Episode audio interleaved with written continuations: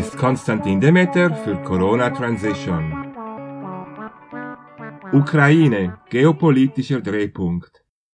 Russland ist Teil der europäischen Kultur. Daher fällt es mir schwer, die NATO als Feind zu betrachten. Ein Zitat von Wladimir Putin. Wir erleben erneut ein gefährliches Crescendo westlicher Kriegsrhetorik gegenüber Russland. Die Gründe dafür sind klar.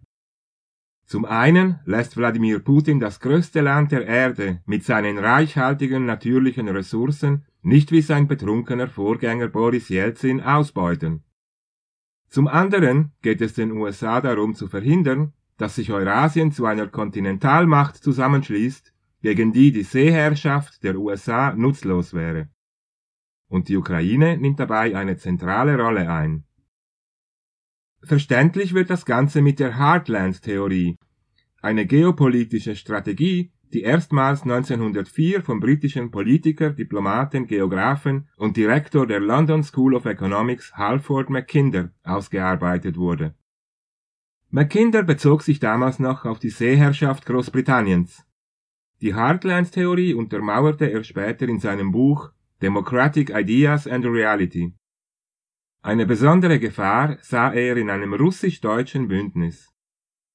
Dementsprechend sagte George Friedman, Gründer und Präsident von Stratfor, einem angesehenen privaten Nachrichtendienst, im Jahre 2015, dass es das ureigene Interesse der USA sei, eine Beziehung zwischen Deutschland und Russland zu verhindern. Gemeinsam wären sie die einzige Kraft, die die USA bedrohen könnte. Dafür würden die USA seit einem Jahrhundert Kriege führen, der Erste und der Zweite Weltkrieg sowie der Kalte Krieg. Einmal mehr sei Deutschland Europas grundlegender Makel, erklärte Friedmann, denn es sei wirtschaftlich mächtig und geopolitisch anfällig. Abgespalten von der EU könnte es wieder nach Osten blicken, um die uralte Angst vor deutschem Kapital und Technologie plus russischen Ressourcen und Arbeitskräften wieder aufleben zu lassen. Ein Bündnis, das die EU eigentlich für immer begraben sollte. Wie wichtig dabei die Ukraine ist, erläuterte Zbigniew Brzezinski im Buch The Grand Chessboard American Primacy and its Geostrategic Imperatives von 1997.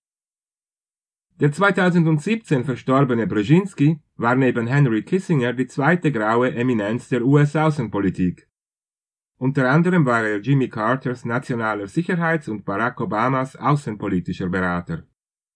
In seinem Buch skizzierte Brzezinski auch die Osterweiterung der NATO. Er betrachtete die Ukraine als ein neues und wichtiges Feld auf dem eurasischen Schachbrett. Ein geopolitischer Dreh- und Angelpunkt, der von größter Bedeutung sei. Ohne die Ukraine höre Russland auf, ein eurasisches Imperium zu sein. Der Westen, schrieb Brzezinski, sollte das Jahrzehnt von 2005 bis 2015 als vernünftigen Zeitrahmen für den Beginn der schrittweisen Aufnahme der Ukraine in die EU und in die NATO ins Auge fassen. So ist es sicher ein Zufall, dass der Westen 2014 in der Ukraine einen Putsch verursachte und eine Regierung installierte, die solche Aufnahmen befürwortet. Seit der deutschen Wiedervereinigung im Jahre 1990 hat die NATO elf Länder des ehemaligen Warschau-Paktes und vier des ehemaligen Jugoslawiens aufgenommen. Trotz des Versprechens des damaligen US-Außenministers James Baker an Michael Gorbatschow, in Ostdeutschland Halt zu machen. Deutschland täte gut daran, eine Eskalation in der Ostukraine mit aller Kraft zu verhindern, denn sollte es zu einem Krieg zwischen der NATO und Russland kommen, würde Deutschland als Basis US-amerikanischer Nuklearwaffen zweifellos wiederum zum Schlachtfeld werden. Doch Deutschland ist in der Zwickmühle. Einerseits wäre eine enge Kooperation mit Russland wirtschaftlich vorteilhaft. Andererseits geht es im Rahmen von Mackinders Theorie für die USA und Großbritannien insbesondere darum, eine ebensolche Kooperation zu verhindern. Und selbstverständlich wollen die USA, dass Deutschland ihr verflüssigstes Fracking-Erdgas bezieht anstatt russisches Erdgas. Gut, dass die deutsche Außenministerin Annalena Baerbock kürzlich bei ihrer Visite in Kiew zumindest versprach, dass Deutschland keine Waffen an die Ukraine liefern werde. Im Gegensatz zu Großbritannien und den USA, die es schon tun.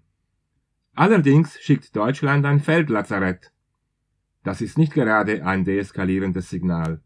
Es ist ein fauler Kompromiss, um beide Seiten ein wenig zu befriedigen. Dieser und ähnliche Artikel finden Sie auf corona-transition.org.